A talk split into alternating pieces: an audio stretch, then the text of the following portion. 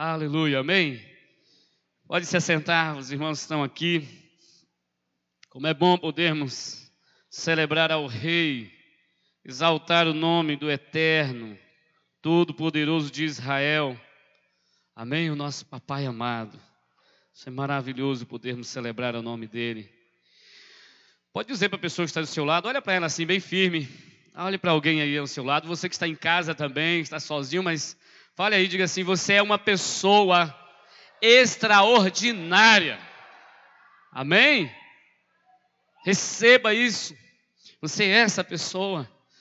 E como filhos amados do Pai, criados com um destino profético para esse tempo, amém? Para um tempo que o Senhor tem reservado para nós. Há uma geração, e nós fazemos parte dessa geração. A geração que possivelmente irá está na vinda de Jesus, possivelmente a geração que irá ver os grandes feitos do Senhor, amém? Mais ainda, mais do sobrenatural dele. Deus te criou para um tempo de sobrenatural. Aleluia? Amém? 2020 é o ano da porção dobrada, amém? É o ano que sua célula vai se multiplicar, amém? É o ano que sua casa está sendo mais edificada do que todos os anos dessa terra, dessa vida. É o ano que, se você estivesse posicionando em Deus, nunca a sua casa esteve tanto tempo em oração, em adoração, em louvor ao Rei dos Reis. Então, esse é um tempo que o Senhor tem reservado para nós. Então, aproveite esse tempo, amém? Aproveite esse tempo, porque o Senhor, o Eterno, vai continuar manifestando a glória dele de uma forma poderosa. Queridos, a palavra do Senhor. Semana passada estivemos refletindo sobre o ambiente da nossa casa. É? Somos nós que criamos o ambiente da nossa casa. Ele é determinado por quem adoramos, pela motivação do nosso coração em fazer o que fazemos. O ambiente do nosso lar, da nossa casa, célula, trabalho, do nosso coração, da nossa vida, é determinado por quem se manifesta. Quem está se manifestando aí no teu coração? Quem está manifestando a graça, o poder dele? É o medo, ou é a presença e o propósito do Deus eterno? Eu, que, eu creio que essa semana o Senhor tem ministrado ao teu coração. E eu sei que muitas pessoas puderam perceber algumas coisas que precisam ser realinhadas, consertadas, altar a ser consertado, situações e decisões na vida que têm manifestado não a glória de Deus e precisam ser retomados, amém? Queridos, a palavra de Deus, eu queria que você estivesse muito atento aqui agora, amém? Cada irmão aí, tem algumas pessoas dispersas, em nome de Jesus agora. Volte o teu coração à presença. Eu sei que os irmãos estão ali mexendo uma coisa e outra, e às vezes pode te tirar a atenção, mas Atina sua mente, o teu coração agora, a palavra. Quando Jesus nos ensina a parábola do semeador, e naquela parábola tinha um grupo de pessoas, ou um tipo de terra, que representa um grupo de pessoas, que eles, eles não receberam a palavra, eles não compreenderam a palavra, eles não entenderam a palavra. E a palavra, ela precisa ter entendimento, porque fé é entendimento. Crer é também um entendimento, não um entendimento apenas intelectual, é um entendimento de experimentar a palavra. Então, a palavra de Deus, eh, nós precisamos estar atentos para receber essa palavra. Se não tivermos cuidado, os pássaros vêm lá e roubam a palavra. O inimigo vem e rouba a palavra na nossa mente, no nosso coração. Quando não, essa palavra não é misturada com fé, com verdadeira atenção de querer dizer eu quero tomar posse. Lembra da palavra lambano? Um termo grego para dizer assim, eu quero, eu tomo posse, eu recebo essa palavra. Então receba a palavra de Deus no teu coração. Receba a palavra de Deus aí na tua casa. Então, se agora as crianças agora podem ir lá no Instagram, a cruz é o que liga, e poderem receber também da palavra e que a tua vida seja edificada nessa noite, mais ainda em nome de Jesus. Continuando no texto lá em Juízes capítulo 6, eu gostaria que você abrisse a sua Bíblia aí, para nós estarmos dando uma continuidade nessa reflexão. Juízes capítulo 6. E essa palavra é uma palavra para o meu coração, para o teu coração.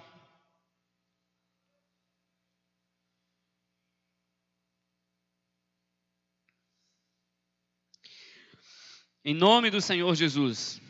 Veja agora, Juízes capítulo 6, versículo 32 até o 35, que nos diz o seguinte: Naquele dia, Gideão passou a ser chamado Jerubaal, porque foi dito: Baal contenda contra ele, pois ele derrubou o seu altar.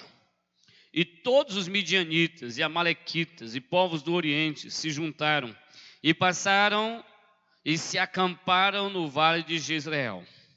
Então o Espírito do Senhor revestiu Gideão, o qual tocou o arrebate, e os abiesritas se ajuntaram após ele. Enviou mensageiros por toda a tribo de Manassés, que também foi convocada para o seguir. Enviou ainda mensageiros a Aser e a Zebulon e a Naphtali, e saíram para encontrar-se com ele. Amém? Então houve uma convocação. Pelo poder do Espírito de Deus sobre a vida de Gideão, houve uma convocação. E o povo, então, os homens se juntaram para a guerra. Mas no capítulo 7, dando continuidade aí, capítulo 7, versículos de 1 a 8, diz o seguinte: Então Jerubaal, que é Gideão, se levantou de madrugada todo o povo que com ele estava, e se acamparam junto à fonte de Arode, de maneira que o arraial dos midianitas lhe ficava para o norte, no vale, de fronte do outeiro de Moré. Disse o Senhor a Gideão: É demais o povo que está contigo, para eu entregar os midianitas nas suas mãos. Israel poderia se gloriar contra mim, dizendo: a minha própria mão me livrou. Apregou-a, pois, aos ouvidos do povo, dizendo: Quem for tímido e medroso, volte e retire-se da região montanhosa de Gileade. Então voltaram do povo vinte e dois mil, e dez mil ficaram. Disse mais o Senhor a Gideão: Ainda há povo demais, faze-os descer as águas, e ali Tu os provarei, aquele de quem eu disser, este irá contigo, esse contigo irá. Porém, todo aquele de quem eu te disser, este não irá contigo, esse não irá. Fez Gideão descer os homens às águas, então o Senhor lhe disse: Todo aquele que lamber a água com a língua, como faz o cão, esse porás à parte. Como também todo aquele que se abaixar e de, se abaixar de joelhos a beber. Foi o número do que, dos que lamberam, levando a mão à boca, trezentos homens. E todo o restante do povo se abaixou de joelhos a beber água. Então disse o Senhor a Gideão: Com estes trezentos homens que lamberam a água, que lamberam a água, eu os livrarei e entregarei os midianitas nas tuas mãos pelo que a outra gente toda que se retire, cada um para o seu lugar. Tomou o povo provisões das, nas mãos e as trombetas. O Gideão, e Gideão enviou todos os homens de Israel, cada um à sua tenda. Porém, os trezentos homens reteve contigo. Estava o arraial dos midianitas abaixo dele no vale. Amém? Mais uma vez, põe a mão no teu peito. E declare para o Senhor, diga, Deus, eu estou com meu coração aberto para a tua palavra. E eu sou uma terra fértil. Declare aí, eu declaro sobre a tua vida, você é uma terra fértil. A tua mente e o teu coração sejam voltados para ouvir a voz do Espírito de Deus. E essa palavra será uma palavra rema na tua vida, uma palavra que irá trazer direções claras para aquilo que Deus quer direcionar no seu viver. Essa palavra irá trazer um alimento sólido à tua vida. Nesta noite, o Espírito de Deus Ministra o nosso coração, Paizinho querido. Continua ministrando. Toda inquietação vai embora. Nesse ambiente, o um ambiente lá na casa, no lar, aonde quer que tenha uma pessoa recebendo essa palavra, ou que irá receber, traz agora uma unção, uma declaração de quietude em cada coração, na mente, para receber a tua palavra, em o nome de Jesus e para a glória de Jesus. Amém essa palavra, uma terra, no seu coração, uma terra fértil. Mas aqui nesse texto, esse texto vai falar, dentre tantas lições que essa palavra nos ensina, tantos princípios que a palavra quer nos ensinar, mas eu gostaria de destacar apenas uma questão nessa noite. Nós vimos semana passada sobre o ambiente que nós criamos em nosso lar, em nosso coração, a nossa vida, onde podemos estar em covas, cavernas, fortalezas da alma, ou podemos estar vivendo uma vida no altar, onde a nossa vida se torna um altar, um sacrifício oferecido ao Deus vivo e todo-poderoso. São as nossas decisões, é a nós, somos nós que chamamos a existência, a partir das nossas ações, para o tipo de ambiente que queremos que seja estabelecido. Mas nesse texto nós podemos ver aqui pelo menos três grupos de pessoas. Diante do chamado de Gideão, há pelo menos aqui três grupos de pessoas. Primeiro teve o grupo de pessoas, daqueles que não saíram nem das suas cavernas, nem das suas covas, nem das suas fortificações. Pessoas que continuaram que nos lugares que eram montanhas, lugares altos, lugares que eram lugares de revelação, de adoração, eles permaneceram nas covas, eles permaneceram nas fortalezas da alma. Eles não quiseram sair de lá. Segundo grupo de pessoas, era o grupo de pessoas que se dispuseram a sair, não queriam se conformar, mas retrocederam pelo medo. E o terceiro grupo de pessoas foram verdadeiramente os que creram, que perseveraram, que perseveraram firmes diante daquilo que era a palavra de Deus para aquele tempo. Queridos, a pergunta que eu quero que a gente responda, você responda para você mesmo e para o Senhor é: que tipo de pessoa você é? Ou seja, qual grupo de pessoas você decide fazer parte? Qual desses três grupos você estaria fazendo parte se fosse uma convocação hoje para você? Se tivéssemos uma convocação radical. É muito importante a gente entender aqui, queridos, que não era uma decisão muito simples. Quantos anos esse povo estava escravo dos midianitas? Eles já estavam há sete anos. Sete anos. Oprimidos, colheitas escassas, miséria, medo, terror. Havia uma expectativa de que quando esses homens chegavam na terra, eles arrasavam tudo.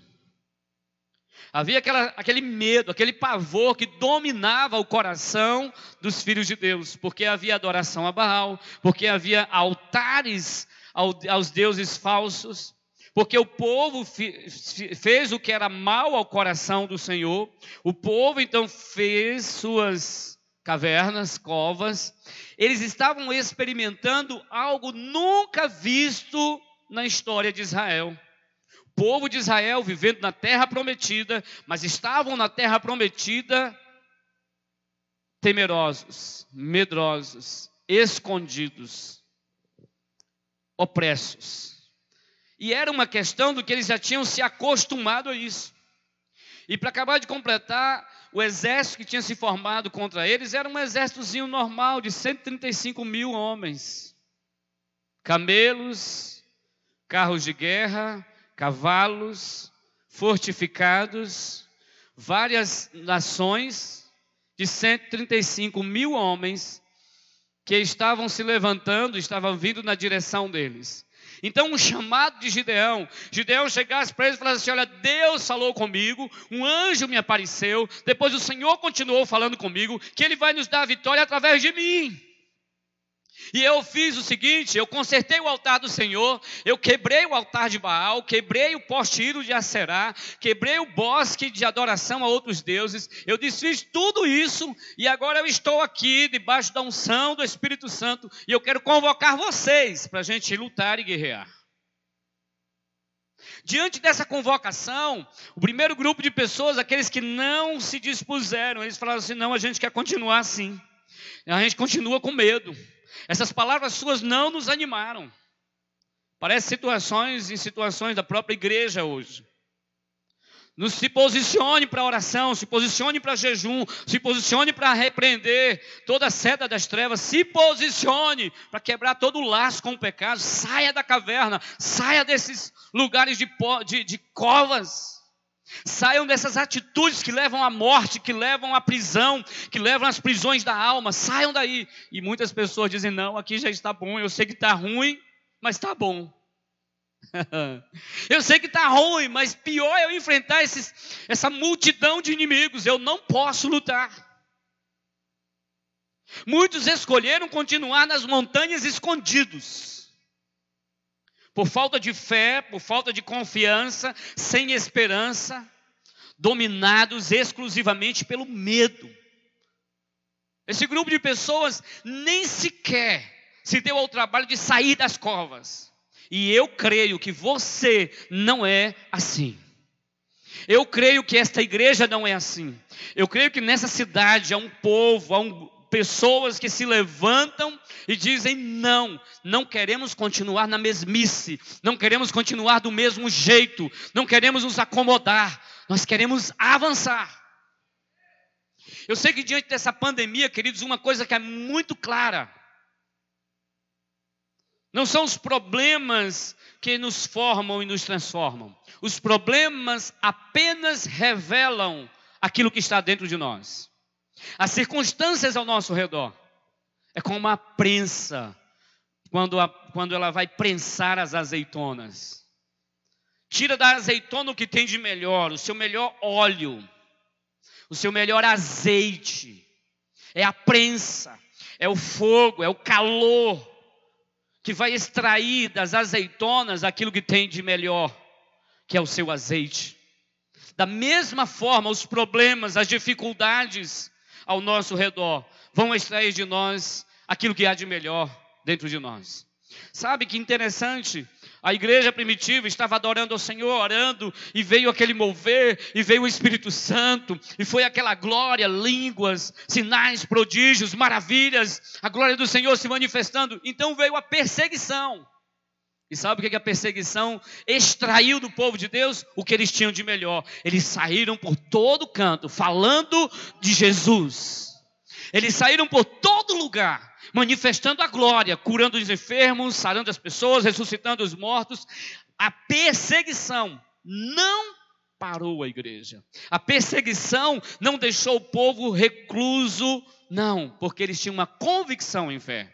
Eles saíram daquele ambiente terrível que eles estavam sendo destinados a viver. Agora, nesse tempo, o Senhor nos convoca, o Senhor tem nos convocado para um tempo de conquista, porque o povo, junto com Gideão, eles tinham que conquistar aquilo que já era deles. Eles tinham que lutar por aquilo, por aquilo que já era deles. Já é para nós a prosperidade, já é para nós um tempo de mover do sobrenatural. É para mim, é para você essa herança essa herança de sobrenatural, essa herança de multiplicação, não apenas de multiplicação em números de pessoas, mas multiplicação em santidade, em verdade, multiplicação em autoridade, em entendimento de quem nós somos. É, uma, é, nos abrirmos cada vez mais para o que a palavra nos ensina, tomarmos posse dessa identidade de filhos, que temos autoridade, que temos herança, que temos o sobrenatural de Deus para vivermos essa autoridade que o Senhor, nós temos acesso à presença, nós somos filhos, amém? Mas o povo de Israel, eles tiveram que lutar por algo que já tinha sido conquistado para eles, que Deus já tinha prometido para eles, mas eles não estavam vivendo. E não estavam vivendo na sua plenitude. Mas muitos, quando foram convocados à guerra, quando foram convocados à luta, preferiram ficar na mesmice, no comodismo. Queridos, jamais vai acontecer algo poderoso de Deus na vida daqueles que não o buscam com intensidade de forma radical. Nunca Deus vai fazer na vida dos que estão desapercebidos, cabisbaixos e sem desejo de buscar uma mudança. Todos os homens que Deus os chamou, eles estavam, mesmo que de alguma forma eles tiveram um pouco de medo, mas eles puderam avançar, porque eles receberam a palavra e saíram do lugar onde eles estavam. Eu não estou falando sair da terra, da sua cidade, a menos que o Espírito Santo te direcione. O que eu estou falando é sair do ambiente de covas, cavernas, prisões e fortalezas da alma. Sair do ambiente de medo, sair do ambiente de pavor, de opressão. Então, uma parte não quis sair, continuou. A outra parte, em torno de 22 mil homens, saíram, na verdade, os 32 mil, mas 22 mil dentre esses 32, Deus falou para Gideão assim: Olha, tem muita gente ainda. Vocês, para vencerem 135 mil e vocês com 32 mil, 32 mil homens, vocês poderiam até dizer que vocês venceram, em torno de quatro soldados para cada um de Israel. Então vocês poderão até achar que vocês são bons de guerra, bem treinados e venceram. Então vamos fazer o seguinte: anuncia a esses homens, os que são medrosos, que vão voltem para casa. Isso era um teste. Voltem para casa os que são medrosos, que estão apavorados, os que não têm fé, os que não estão é, comprometidos de verdade em crer que Deus vai dar a libertação. Então voltaram esses 22 mil homens. Esse é o segundo grupo. E a pergunta é: você está nesse grupo? Daqueles que retrocedem por causa do medo. E é interessante que foram eles mesmos que se disseram que estavam com medo. Não foi Gideão que falou assim: deixa eu ver você. Você está você tá orando mesmo? Você está buscando a palavra? Você está recebendo o poder do Espírito Santo? Você está firme mesmo? Está disposto a orar nos montes? Está disposto a orar às madrugadas? Tá...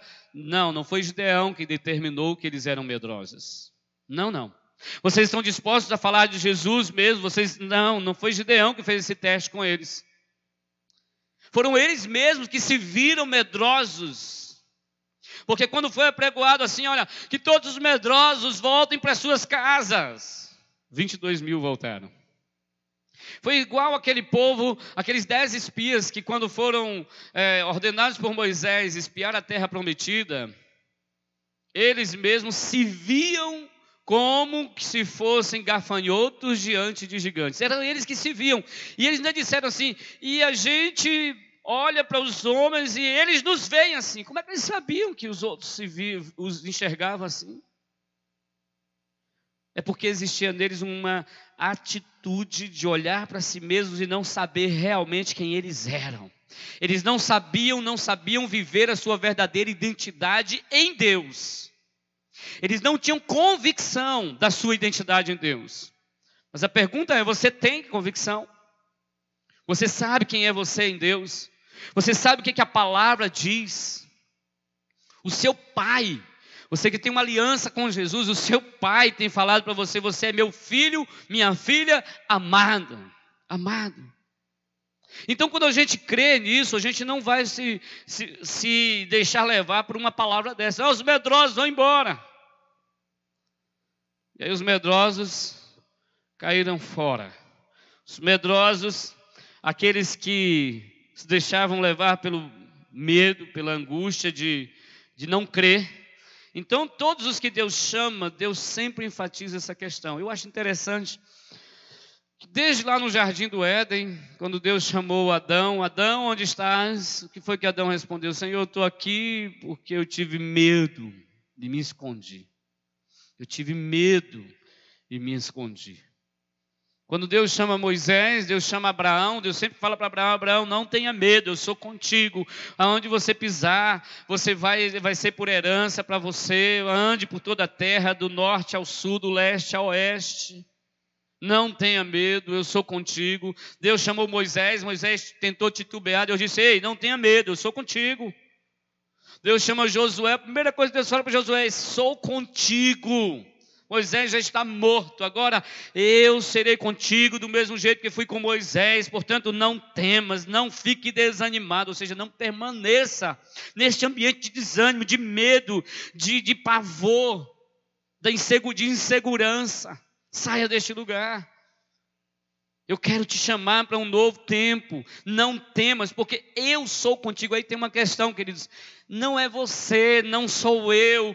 A multiplicação da sua célula, a transformação da sua, na sua casa, aquilo que precisa ser quebrado na sua vida, não é por sua força, porque não é por força nem por violência, mas pelo poder do Espírito de Deus.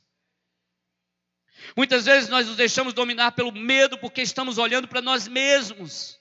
porque estamos olhando para as nossas limitações, porque estamos olhando para as nossas, no, nossas incertezas.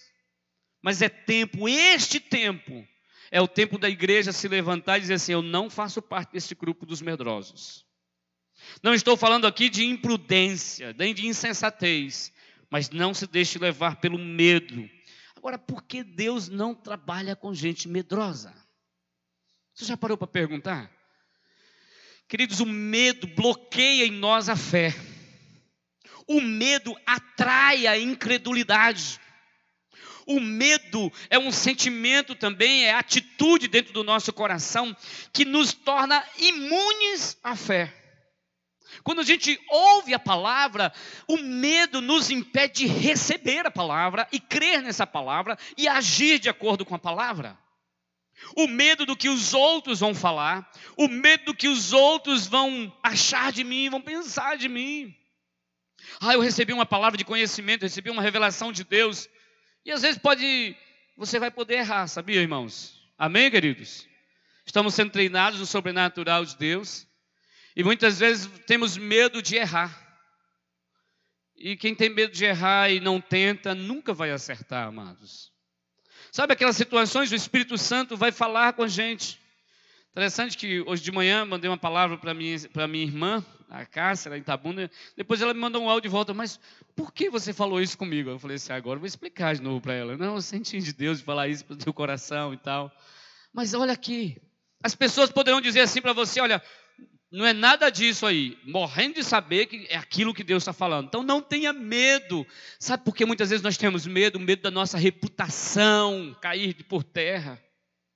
Então, essas pessoas desse segundo grupo que eles estavam medrosos. Deus não trabalha com medrosos. No momento que Jesus estava ali na, no barco e veio aquela grande tempestade, se levanta a tempestade e Jesus continua dormindo. E os discípulos apavorados fizeram tudo o que eles sabiam fazer, como bons pescadores que estavam ali, tudo, mas não deu jeito no meio da tempestade. Então eles vão chamar Jesus, Jesus acorda, Jesus, será que o senhor não está vendo a situação que a gente está vivendo aqui? O barco vai afundar e vai afundar até com o senhor dormindo nesse travesseiro aí. E aí Jesus olha para eles, por que vocês são tão tímidos em crer? Tímidos em fé? E aí Jesus olha para o vento, dá ordem ao vento, dá ordem ao mar, tudo se acalma. Queridos, nós precisamos entender que Jesus, Deus não trabalha com medrosos. Eu não estou falando aqui de alguns momentos ter medo. Ter medo em algumas situações, o Senhor conhece a mim e a você, conhece o nosso coração. Mas viver dominados pelo medo. E o que eu acho mais terrível em relação ao medo, quando chega lá em Apocalipse 21, versículo 8, a palavra vai nos dizer assim: olha, e todos os medrosos, os abomináveis, os incrédulos, os homicidas, os... e lá vai citando uma lista terrível, mas um dos primeiros a citar são os medrosos, os covardes, que irão para o lago de fogo e enxofre. Naquele contexto ali, claro, está se referindo àqueles que negaram Jesus diante da tribulação. Mas é muito sério quando se fala a respeito do medo. O medo nos impede de viver o sobrenatural de Deus. O medo nos bloqueia para receber a palavra e agir de acordo com a palavra. Medo e fé não caminham juntos, porque o medo bloqueia, limita a nossa fé. O medo faz a nossa fé se tornar infértil, improdutiva. Por isso que precisamos deixar o medo fora. Por isso que Deus, querido, sabe quantas vezes na Bíblia vai falar não temas, ou não se assuste, ou não tenha medo? Alguns já dizem que são 365 vezes, mas não é. Infelizmente não é, mas são pelo menos 126 vezes na Bíblia maior, praticamente 100% dos homens que Deus chama, Deus, a primeira palavra que Deus fala assim, ó, não tenha medo. Jeremias, não tenha medo, porque eu vou te dar palavras e você vai falar. Eles não vão ouvir, vão te, você vai sofrer, mas não tenha medo. Chega para Isaías, não tenha medo. Desde todos os homens e mulheres de Deus, não temas, não tenha medo. Chega para Maria, na hora de anunciar que Jesus vai nascer através dela, o anjo diz assim: ó, não temas Não temas. Vai falar para Paulo: não temas. Fala e não te cales. Chega para João: não temas. Por que Deus fala assim? Porque Deus reconhece, Deus sabe do que nós somos feitos, e Deus quer que a gente entenda que o medo não deve prevalecer em nosso coração. Eu acho que uma das palavras mais que Deus tem ministrado ao nosso coração nesses últimos tempos é não temas. Ele é contigo, Ele é teu pai, Ele é teu aba, Ele é teu paizinho amado. Você descansa nos braços dEle, descansa nele. Seja lá o que for, descanse nele. Mas esse segundo grupo, se eu perguntar para você, você quer fazer parte desse grupo? Talvez todos nós vamos dizer assim: eu não quero fazer parte desse grupo. Mas se eu perguntar assim hoje, você está fazendo parte de qual grupo? Dos que não saíram das covas, cavernas, prisões? Dos que saíram, mas voltaram por medo? Ou um terceiro grupo, que foi aqueles que, os 300, os que estavam livres, libertos, mas mais do que estar livres e libertos, entenda aqui uma coisa: eles não estavam apenas livres do medo e libertos do medo, eles estavam dispostos a se levantar e guerrear por todos aqueles que estavam nas covas, por todos aqueles que voltaram por medo. Eles se dispuseram e falaram assim: Eu estou disponível para lutar. Não apenas lutar, mas perseverar. E o que eu acho interessante, que nesse texto, a palavra nos diz que eles saíram com cântaros, com uma tocha dentro, e trombetas. 300 homens contra 135, um exército de 135 mil homens. Os midianitas, os amalequitas e os povos do Oriente. Reis poderosos, exército fortemente armado, contra 300 homens que estavam munidos apenas de um cântaro, trombeta e uma tocha mas eles estavam com o coração incendiados em fé. Eles estavam dispostos a se posicionarem. Talvez eu entenda porque Deus só queria 300. Porque você já imaginou aí convencer 10 mil homens de que eles tinham que ir para a guerra só com isso? Convencer 300 era mais fácil. Agora tem um detalhe aí bem interessante.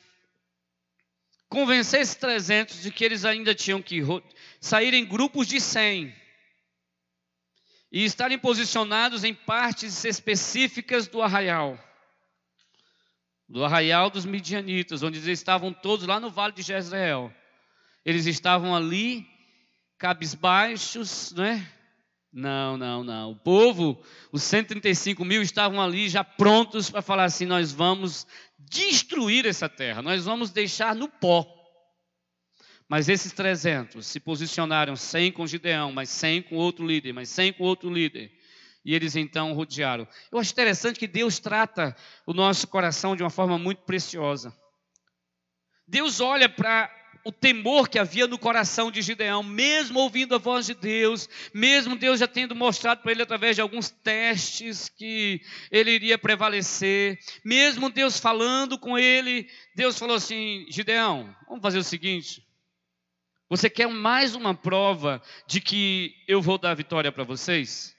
Dá um pulinho lá no arraial. Ouçam o que os soldados estão dizendo.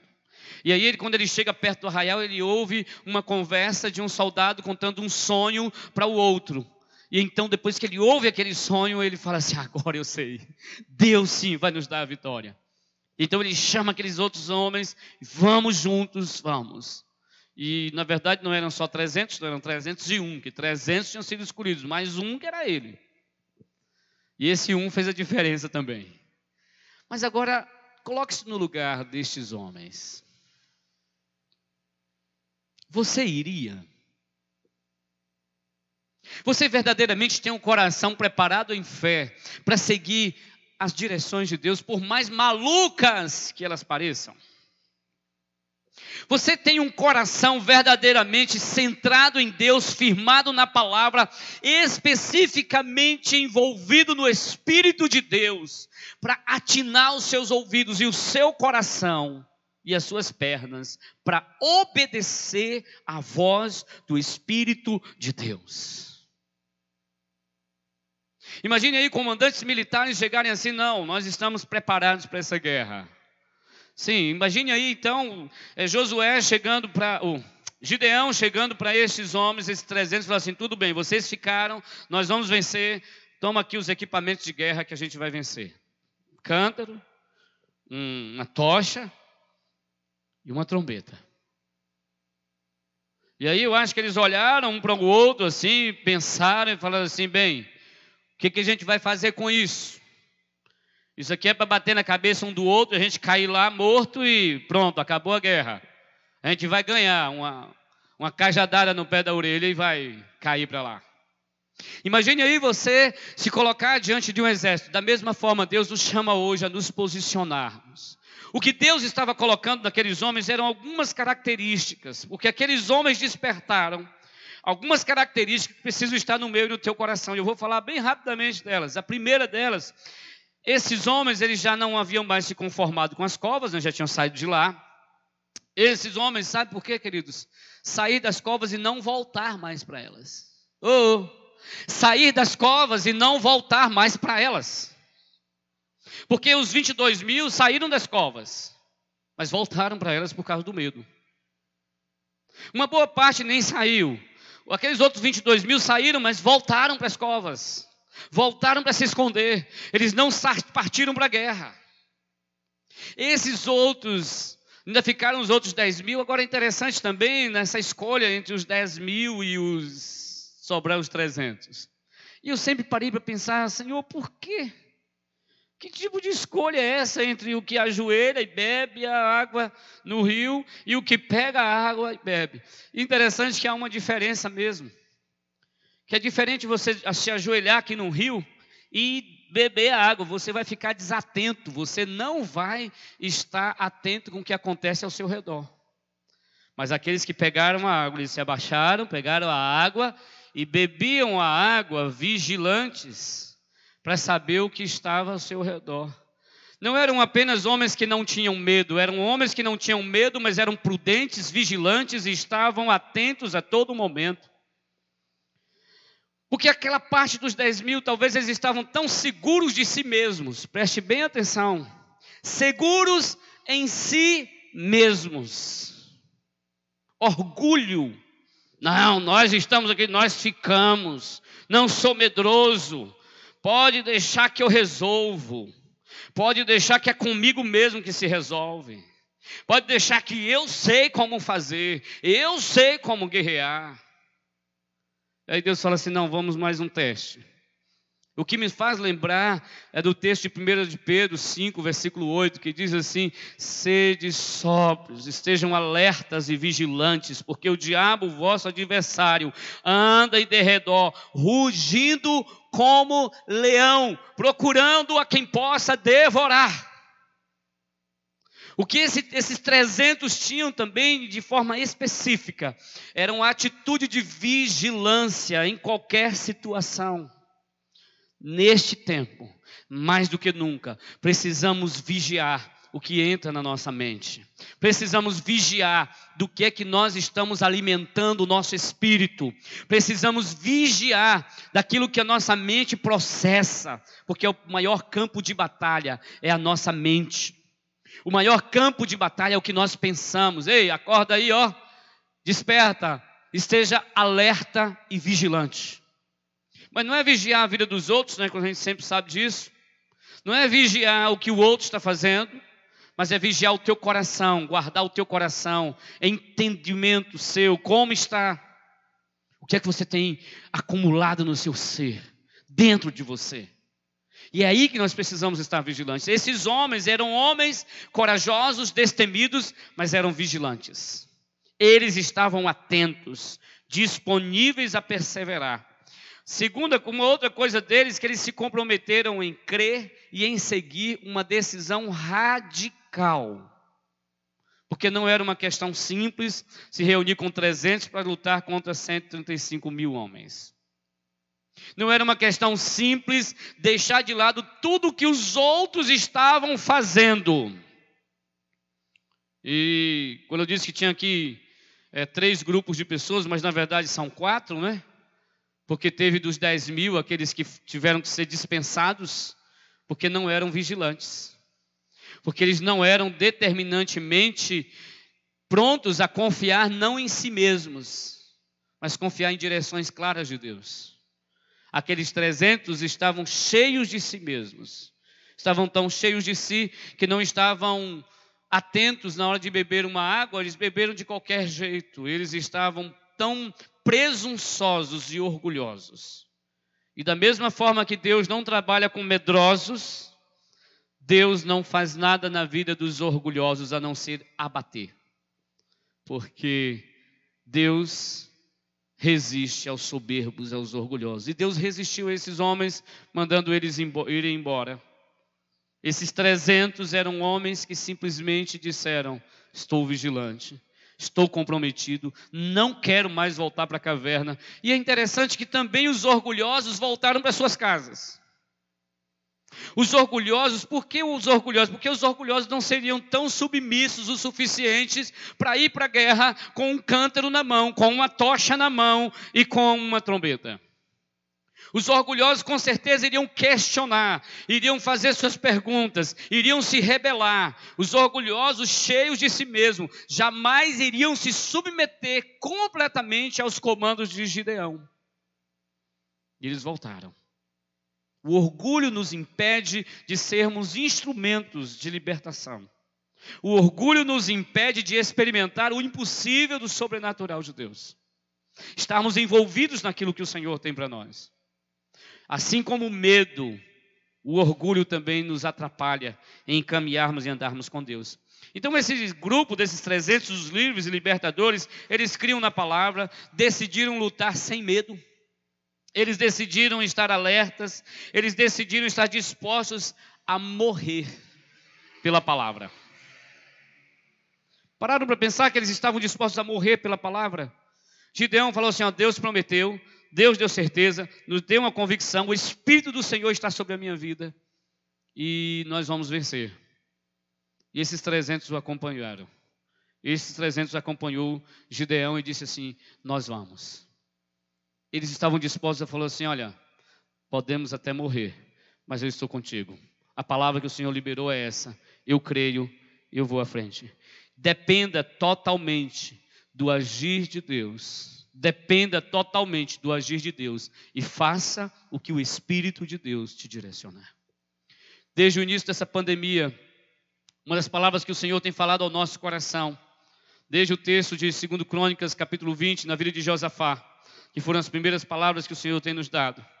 O Senhor tem nos direcionado a voltarmos aquilo que é a essência do Evangelho e na essência do Evangelho, queridos, não existe Evangelho sem sangue, sem o sacrifício de Jesus.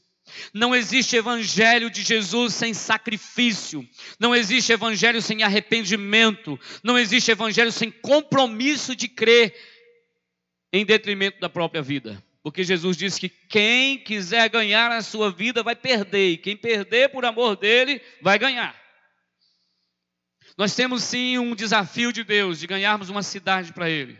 Temos um desafio de Deus a começarmos a nossa casa. Temos desafios de Deus para sermos instrumentos. Temos desafios de Deus para cuidarmos de uma multidão. Mas muitas vezes ficamos murmurando por alguns poucos que Deus já tem nos dado. Ah, eu não aguento mais. Ah, eu não aguento discipular. Ah, eu não aguento isso. Ah, Marcelo, como é que vai ser? Ah, como é que vai ser isso? Nós somos predominantemente, infelizmente, murmuradores. Somos como aqueles orgulhosos que simplesmente ficamos questionando, porque Deus tirou os orgulhosos, os cheios de si mesmos, para irem experimentar o sobrenatural, porque sabia que eles iriam questionar as direções que Deus estava dando através da vida de Gideão. Eu sei que não é fácil estar na, na, na situação de Gideão, mas também não é fácil estar na situação dos 300. E você e eu precisamos nos posicionar todos os dias naquilo que o Senhor tem nos chamado. Há uma conquista a ser feita, sim. Há um tempo de nos posicionarmos, mas precisamos nos posicionar e tomar posição radical. Eu não quero voltar para as covas. Eu não vou ficar nas covas. Isso é decisão minha e sua.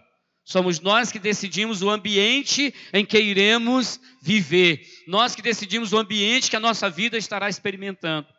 Esses homens, e eles perseveraram e não retrocederam, mesmo que a luta estava grande. Uma coisa que eu observei no texto diz que esse povo, esses 300, eles fizeram, né, seguiram os comandos de, de, de Gideão na hora certa. Preste atenção. Eram homens escolhidos por Deus de tal forma que eles estavam alinhados e afinados à voz da liderança que Deus tinha estabelecido sobre eles. Gideão deixou bem claro para eles: olha, é na hora que eu fizer, o que eu fizer, vocês irão fazer no tempo certo. Então Gideão fez e eles seguiram. Mas curioso é que eles ficaram com as tochas seguras. E enquanto isso, dentro do povo, dos 135 mil, aquela multidão de, daquele exército, eles começaram a guerrear entre si. Foi uma confusão terrível. Mas o texto fala que estes 300 homens, eles continuaram na mesma posição. Enquanto todos que estavam no meio da guerra, eles começaram a se matarem entre si, e aquela confusão toda, e aquela destruição toda, mas eles não arredaram o pé da posição que eles estavam. Eu fico imaginando que com certeza 135 mil homens, e eles ali, tudo ao redor, alguma guerra, alguma luta vinha para perto deles, mas eles permaneceram firmes, sem arredar o pé, sem temer até o momento em que 120 mil desses homens caíram, morreram. Mas 15 mil então começou a fugir. E Gideão deu a ordem: vamos atrás deles. E muitas outras questões aconteceram. Mas o que eu quero que a gente pare para pensar é. E a pergunta muito séria, muito firme para mim e para você: qual grupo você está fazendo parte. Não é o que você quer fazer parte agora. A pergunta é: em qual desses grupos hoje a sua vida e a sua atitude tem demonstrado que você faz parte? Você continua nas covas e nas cavernas simplesmente fazendo do mesmo jeito que todo mundo faz? Porque em Israel era moda, todo mundo agora tem uma, um jeito de viver: cavernas, covas e fortalezas da alma. Esse era o jeito de viver, adorar Baal, fazer o que tinha que ser feito, que todo mundo faz. Lembra aquela, aquela vozinha que a gente diz assim? Ah, mas todo mundo faz. Todo mundo, mas você é filho e filha do Deus vivo. Se posicione. É isso que o Espírito Santo quer dizer para mim e para você. Tome posição radical em fazer o que alega o coração do Pai. Qual grupo você está fazendo parte? Os que não saíram do lugar, os que saíram, mas tiveram que voltar por medo, porque estavam medrosos e apavorados. Dos que, mesmo que não estavam medrosos e apavorados, mas eles estavam orgulhosos e cheios de si mesmos, confiantes em si mesmos. Ou daqueles trezentos que estavam afinados com a voz profética com a liderança que Deus estabeleceu, estavam disponíveis até a morrer pela palavra de Deus. Nós precisamos morrer para a nossa preguiça, morrer para o nosso eu, morrer para o nosso comodismo, morrer para porque a palavra do Senhor não pode parar. A palavra de Deus no meu e no teu coração precisa ser semeada na vida de outras pessoas. Aqueles homens experimentaram o que nunca tinha sido experimentado em Israel. Em todas as guerras que tinham sido vencidas, nenhuma foi vencida com apenas 300 homens, quebrando cântaros, segurando tochas e tocando trombetas. Eles foram os únicos. Eles tiveram uma vitória poderosa. Eles puderam. E é isso que eu acho mais lindo em Deus quando nós seguimos as direções do Espírito Santo. E é por isso que nós precisamos atinar os nossos ouvidos ao ouvirmos a voz do Espírito de Deus. Filhos e filhas de Deus que não ouvem a voz do Espírito, não sabem discernir a voz do Espírito, estão fadados ao fracasso. Porque nós não estamos aqui apenas para seguir regras, a seguir rituais religiosos. O Evangelho de Jesus nos chama para ouvir a voz do Espírito Santo. Nós podemos até ser bons religiosos, muito bons denominacionais, podemos ser pessoas excelentes para o mundo, fazermos excelentes obras sociais, fazermos excelentes coisas que as pessoas lá fora admiram. Mas o que eu quero perguntar para mim e para você, nós precisamos fazer parte do grupo daqueles que estão alinhados com o poder do Espírito de Deus, alinhados com a palavra, alinhados com o sobrenatural do Pai, alinhados com a identidade que Deus nos deu, a identidade de filhos e filhas, com autoridade sobre a terra. Eu gostaria que você fechasse seus olhos e colocasse de pé. Você também na sua casa se coloque de pé. Se posicione em Deus. Ah, no teu coração, nós estamos cantando uma canção nesse instante. Eu quero ser a geração que busca, a geração que se envolve, a geração, essa geração que busca a tua glória mais do que a própria vida. Você verdadeiramente quer ser essa geração você verdadeiramente quer ser e fazer parte do grupo daqueles que se dizem assim: não importa, eu quero seguir a voz do Espírito de Deus, eu creio na palavra, eu vivo pela palavra, eu não me moverei sem uma palavra tua. Sabe, esses dias o Espírito Santo tem falado muito ao nosso coração. Que não é que Deus é contra nossas agendas, não é que Deus é contra as programações, muitas delas sim. Não é que Deus é contra programações ou agendas, mas é que Deus nos chama de volta ao verdadeiro Evangelho, a essência, oração, palavra, jejum, vida cheia do Espírito Santo, para anunciar com ousadia, ousadia, com ousadia, as boas novas do Evangelho de Jesus. Este é um tempo que as nossas atenções precisam ser para o Rei. É o tempo de priorizarmos família, de priorizarmos casa, de priorizarmos aquilo que verdadeiramente é essencial na nossa vida. essencial. essencial. Que é a base, que é o fundamento, que é Jesus.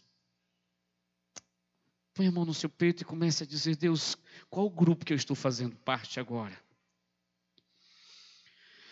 Mas eu queria que você rompesse os laços com a mesmice, com o comodismo. Deus quer e Deus vai fazer nessa igreja. Aquilo que Ele já tem liberado dos céus e tem falado há tanto tempo.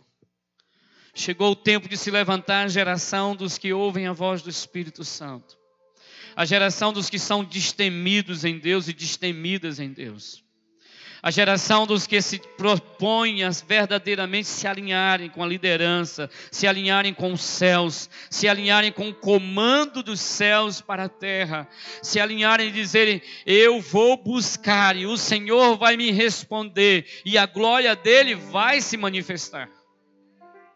Chegou o tempo em que verdadeiramente nós precisamos nos levantar e dizer: Senhor, o que o Senhor mandar, eu farei o Senhor tem nos chamado a nos posicionarmos, a vizinhos clamando, a familiares nossos clamando, a pessoas das nossas células clamando, a pessoas que estão precisando sim de cuidado, a pessoas que estão precisando sim de que estejamos juntos, a pessoas que estão precisando daquilo que você tem da presença de Deus. É um tempo em que o egoísmo precisa ser jogado fora, Todos aqueles 300 eram pessoas, eram homens que falaram assim: Eu não vou lutar apenas por mim mesmo, é por uma nação, é para marcar uma geração, é para atrair a glória, é para manifestar o poder dos céus. Daqueles 300, nenhum dos nomes deles foi citado, só Gideão. Eles estavam dispostos a dar as suas vidas e continuarem no anonimato. Eles estavam dispostos a simplesmente serem lembrados como os 300 de Gideão. Eles estavam dispostos a simplesmente a obscuridade, mas foram lembrados pelos céus. Muitas das atitudes que você vai fazer, querido, você não precisa anunciar por aí. É só entre você e Deus. Talvez o Espírito Santo vai te dar algum momento para você compartilhar, apenas para motivar, causar um testemunho de fé no coração de outras pessoas. Mas não se preocupe. Apenas se preocupe em ouvir e obedecer. Apenas se preocupe em se posicionar. Apenas se preocupe em tomar direções radicais de santidade, de verdade, de pureza, de ousadia na autoridade dos céus. Deus de Israel, tu és o nosso paizinho amado, tu és o nosso papai, tu és o nosso aba. Paizinho amado, levanta o teu povo, nos ajuste, Pai, nos ajuste, ajuste o nosso coração aqueles que estão Pai, em grupos dos, dos medrosos, dos que se conformaram com as covas, cavernas. Senhor dos exércitos orgulhosos e daqueles que estavam simplesmente cheios de si mesmos, Senhor. Tira qualquer um desses grupos, mas nos coloca cada vez mais a trilharmos como aqueles que verdadeiramente se posicionaram estavam alinhados em ouvir a voz do Espírito Santo. Pai, destrava os ouvidos, destrava de toda religiosidade, de todo método apenas humano, carnal, natural. Nos alinha, Senhor, porque nós nascemos de novo, nós nascemos para uma realidade espiritual. Deus nos faz conscientes como igreja de que o Senhor nos, nos trouxe para um novo tempo, o Senhor nos convoca para uma nova situação, para um novo nível de vida, a vida no Espírito, a vida no poder da palavra, a vida na, tendo como fundamento Jesus Cristo de Nazaré. Pai, nós te adoramos. Oh, papai, ministra sobre cada líder, sobre cada ovelha, cada discípulo, cada filho e filha Deus, uma igreja de paternidade, uma igreja onde a paternidade do Senhor seja estabelecida. Ah, Senhor, nós queremos lutar não com as nossas forças, não com as armas naturais, humanas e carnais, jamais. Queremos sim, Senhor, as armas espirituais. Fale aí no teu coração. Declare no teu coração, talvez tem desafios na sua vida. Você que está ouvindo essa palavra, você que está recebendo agora essa palavra, tem desafios na sua vida que você está tentando lutar com as armas carnais, humanas, naturais. Toma agora, ouça do Espírito Santo. Ele está te dando estratégias, ele está te dando armas espirituais para você guerrear. Então guerrei na dimensão do Espírito, guerrei naquilo que o Senhor tem te chamado para guerrear. Faça tudo o que está ao teu alcance na direção do Espírito Santo. Não tenha medo, não saia da posição, não saia da posição, mesmo que as coisas ao seu redor pareçam confusas, não saia da direção que o Espírito Santo te deu. Não saia dessa direção. Papai, manifesta a tua glória na tua igreja, manifesta a tua glória, o teu sobrenatural sobre nós. Continua trazendo, ó Deus, de direções claras e manifestando o teu poder para a honra e a glória do teu nome, papai. Você pode aplaudir ao Senhor, aplauda ao Rei, receba na tua casa. Eu queria que você levantasse as suas mãos agora e começasse a orar. Você aplaudindo ao Senhor, comece a orar. Ore por essa cidade. Nós declaramos sobre essa cidade, nós declaramos sobre a tua casa, a sua família, nós declaramos sobre a sua célula, a liderança. Comece a orar agradecendo. Ore também, terça-feira, nós teremos uma reunião com toda a liderança da igreja aqui no prédio, 19h30, terça-feira agora. Pai, em nome de Jesus, nós liberamos sobre famílias, liberamos sobre o ambiente das casas, nossos corações, nossas vidas. Nós liberamos nessa cidade ah, Pai, corações cheios de fé, crendo na tua palavra. Nós declaramos, ó Pai, que todas as barreiras sejam quebradas. Nós declaramos, ó Deus, em entendimento da palavra. Nós declaramos, Pai, que nenhum mal nos sucederá, nem praga alguma chegará à nossa casa, à nossa tenda. Pai, nós nos posicionamos em Ti e descansamos no Senhor, Paizinho querido. Obrigado, papai. Obrigado pelo teu amor e graça. Em nome de Jesus, Pai.